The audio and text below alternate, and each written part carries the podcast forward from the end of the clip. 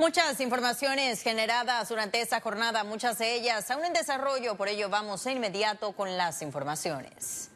El Pleno de la Asamblea Nacional ratificó de forma unánime a los magistrados designados por el Ejecutivo para la Corte Suprema de Justicia. Luis Eduardo Martínez, quien está cubriendo la fuente política de Econews, ha seguido el minuto a minuto de la sesión extraordinaria, ha escuchado las intervenciones de los diputados con los argumentos aprobatorios de las designaciones. ¿Cuál es el resumen de la jornada parlamentaria? Luis, te escuchamos. Gracias, Astrid. Sí, efectivamente, el día de hoy la Asamblea Nacional, en sesión extraordinaria, discutió y ratificó las tres designaciones del presidente Cortizo a magistrados principales de la Corte Suprema de Justicia. Cabe destacar que ninguno de los diputados que hicieron uso de la palabra se opuso ni objetaron a las designaciones. De la designada Maribel Cornejo se elaboró en el Ministerio Público, en la Corte Suprema de Justicia y como litigante particular. Del designado Carlos Alberto Vázquez, se comentó que es conocido por su sencillez y sobre todo sus éxitos trabajando en equipo durante su presidencia del Colegio Nacional de Abogados. Y la designación de Mario Eugenia Arias fue aplaudida por su cercanía a la población a lo largo de su carrera. Pero hubo un mensaje en común que enviaron los diputados a los magistrados. Escuchemos las palabras del diputado Juan Diego Vázquez, quien hizo eco de este mensaje. compromiso de estas nueve personas tiene que ser administrar justicia para todo un país, respetando el debido proceso y la igualdad ante la ley. ¿Y por qué la igualdad ante la ley? Tras ser ratificados, los magistrados ingresaron al Pleno. La magistrada María Eugenia Arias dio declaraciones en donde reconocieron el compromiso de reparar la imagen de la Corte Suprema y reencauzar la justicia hasta alcanzar una justicia social para todos los panameños. Recordemos que una de las primeras asignaciones de los nuevos magistrados será la selección de la nueva Junta Directiva de la Corte Suprema de Justicia, una decisión que marcará un antes y un después de las intenciones de estos magistrados. De momento, regresamos al estudio contigo, Astrid. Muchísimas gracias, Luis, por tu reporte completo y por ese resumen de la jornada. Nosotros continuamos acá con más informaciones de interés nacional. Universitarios registran deficiencias en competitividad. La empresa privada solicitó nuevas carreras sobre innovación. La Asociación de Universidades Particulares de Panamá presentó el resultado del diagnóstico Productividad e Impacto de las Universidades Particulares 2018. Esa presentación, realizada por tercer año consecutivo, presentó datos sobre la educación superior particular. Entre las cifras a destacar estuvo que en 2018 la matrícula ascendió a 67.784 estudiantes de los cuales graduaron a 13.013. El gremio mencionó que el 64% de sus graduandos son mujeres. Sin embargo, solo el 30% de mujeres fue contratada. También manifestaron que hay carreras con poca oferta y la mayor necesidad de carreras es sobre innovación marítimo y Big Data. Hemos tenido acercamientos con diferentes gremios eh, que nos han pedido que abarquemos un área que no se está formando, por ejemplo, todo lo que tiene que ver con marítimo, no desde el concepto de puertos y de logística, sino del mar el mar como tal. No están saliendo nuestros jóvenes preparados en la educación superior, desafortunadamente tampoco están saliendo bien preparados en, la parte formativa, que es eh, la escuela elemental o primaria y posteriormente la secundaria. Esto es un gran esfuerzo que ha hecho la, Asociación de Universidades Particulares de Panamá, la asociación, perdón, eh, donde nos van a dar un, si se quiere, un marco de referencia, dónde estamos y realmente hacia dónde debemos ir como país. La educación es entendida como la piedra angular de toda sociedad, pero de igual manera su éxito depende de esa misma sociedad y su organización. Panamá es el sexto país más desigual del mundo. Dato relacionado con los resultados de las pruebas PISA 2018, que colocaron al Istmo en el segundo peor puesto en materia educativa en la región. Los resultados nos dicen que el 63% de las situaciones que hay de lectura se debe a un problema socioeconómico.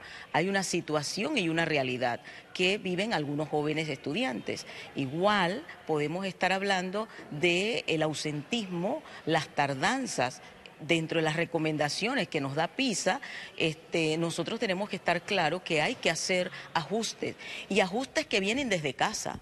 Legisladores de la bancada oficialista han propuesto que, a través de las reformas constitucionales, se establezca un mínimo del 6% del Producto Interno Bruto a la educación. es allí en la Asamblea donde lógicamente esto, se le presentan eh, las posibles modificaciones que aporte el pueblo o que aporten los diputados, tendientes lógicamente a garantizar eh, un mejor ambiente para desarrollar mejor el nivel educativo. O sea que yo lógicamente tengo que dejar claro que sí, la Asamblea Nacional es un jugador importante en el mejoramiento de la educación en todo nuestro país. El gobierno pasado invirtió 1.600 millones de dólares en nuevos programas educativos. Igualmente, naciones de la región con menores presupuestos para la educación obtuvieron mejores resultados, indicando que la organización y no el gasto público son claves para el progreso. Y el rector de la Universidad Santa María la Antigua, Juan Planels, advirtió de los riesgos de no priorizar la inequidad como el mayor desafío del Estado panameño. Y no lo estamos viendo hasta que no hay una explosión social. No estamos viendo la desigualdad que existe. E incluso estamos tomando decisiones que no van en esa dirección. Yo veo que el Ministerio de Educación está tomando algunas decisiones de favorecer grupos. Y esa no es la solución. Todos tienen que subir como, como los botes en la marea. No puede ser que haya grupos que estén recibiendo un tratamiento especial. Y esa es una política que tiene que implementarse. Equidad en llevar educación a todos y todas.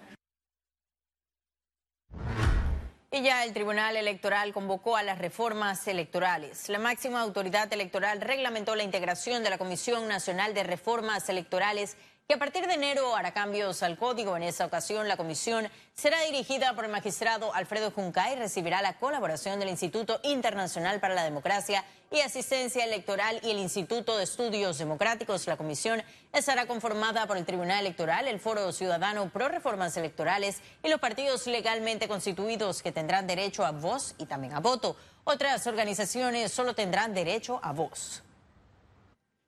Expertos indican que la era digital cambiará por siempre la sostenibilidad financiera del periodismo, pero no sus principios ni su rol social.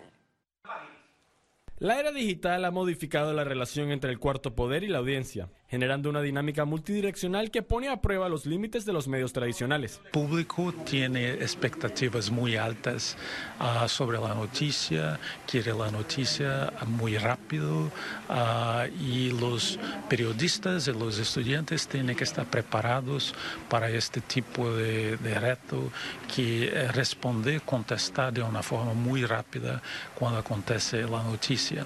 Y también uh, la veracidad de la noticia es muy, muy importante. Las redes sociales de igual manera promueven nuevas tensiones entre los periodistas y los medios que representan, generando cambios en los modelos operativos y financieros de las salas de redacción. Un periodista definitivamente es una marca. ¿Por qué? Porque está obteniendo la información de primera mano.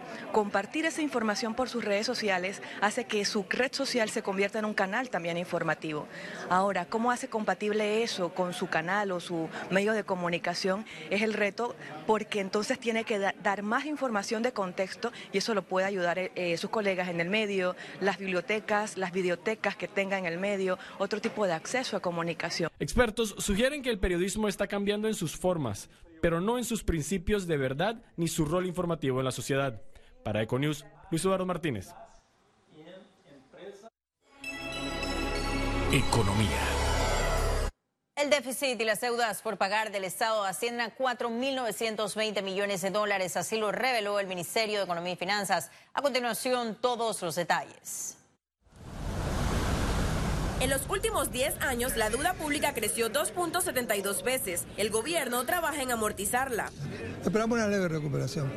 Pero recuerden que, miren, eh, la situación mundial y regional no, no está beneficiando. Usted sabe muy bien el, lento crecimiento del mundo. En 2019, la deuda bruta del país asciende a 29.801 millones de dólares. En los últimos cinco años, esta deuda aumentó 63.5%, es decir, unos 11.570 millones de dólares. Pese a las cifras, en un foro de APEDE, el gremio manifestó optimismo de mejoría. Es preocupante el, la caída del ingreso proyectado en relación a lo que se está dando.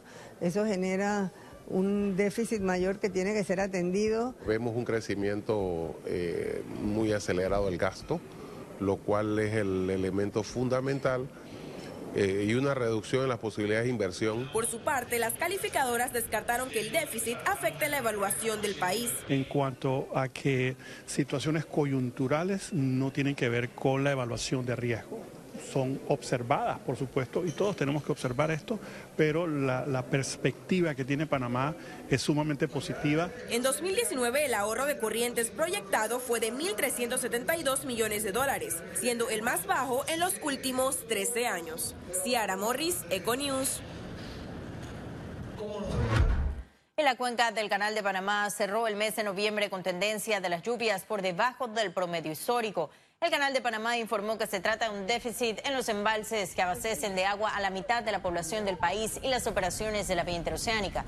Registros reflejan que la precipitación de noviembre alcanzó 291 milímetros de lluvias. Eso representa 27% menos del promedio mensual histórico, es decir, 398 milímetros. Y ahora sí ha llegado el momento de conocer un resumen de la jornada bursátil de este miércoles 4 de diciembre. Iniciamos.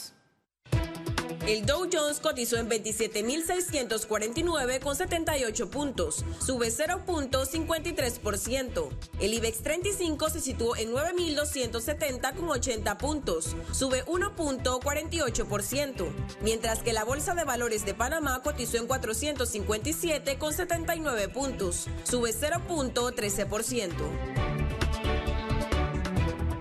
Ahora veamos en detalle el volumen negociado en la Bolsa de Valores de Panamá.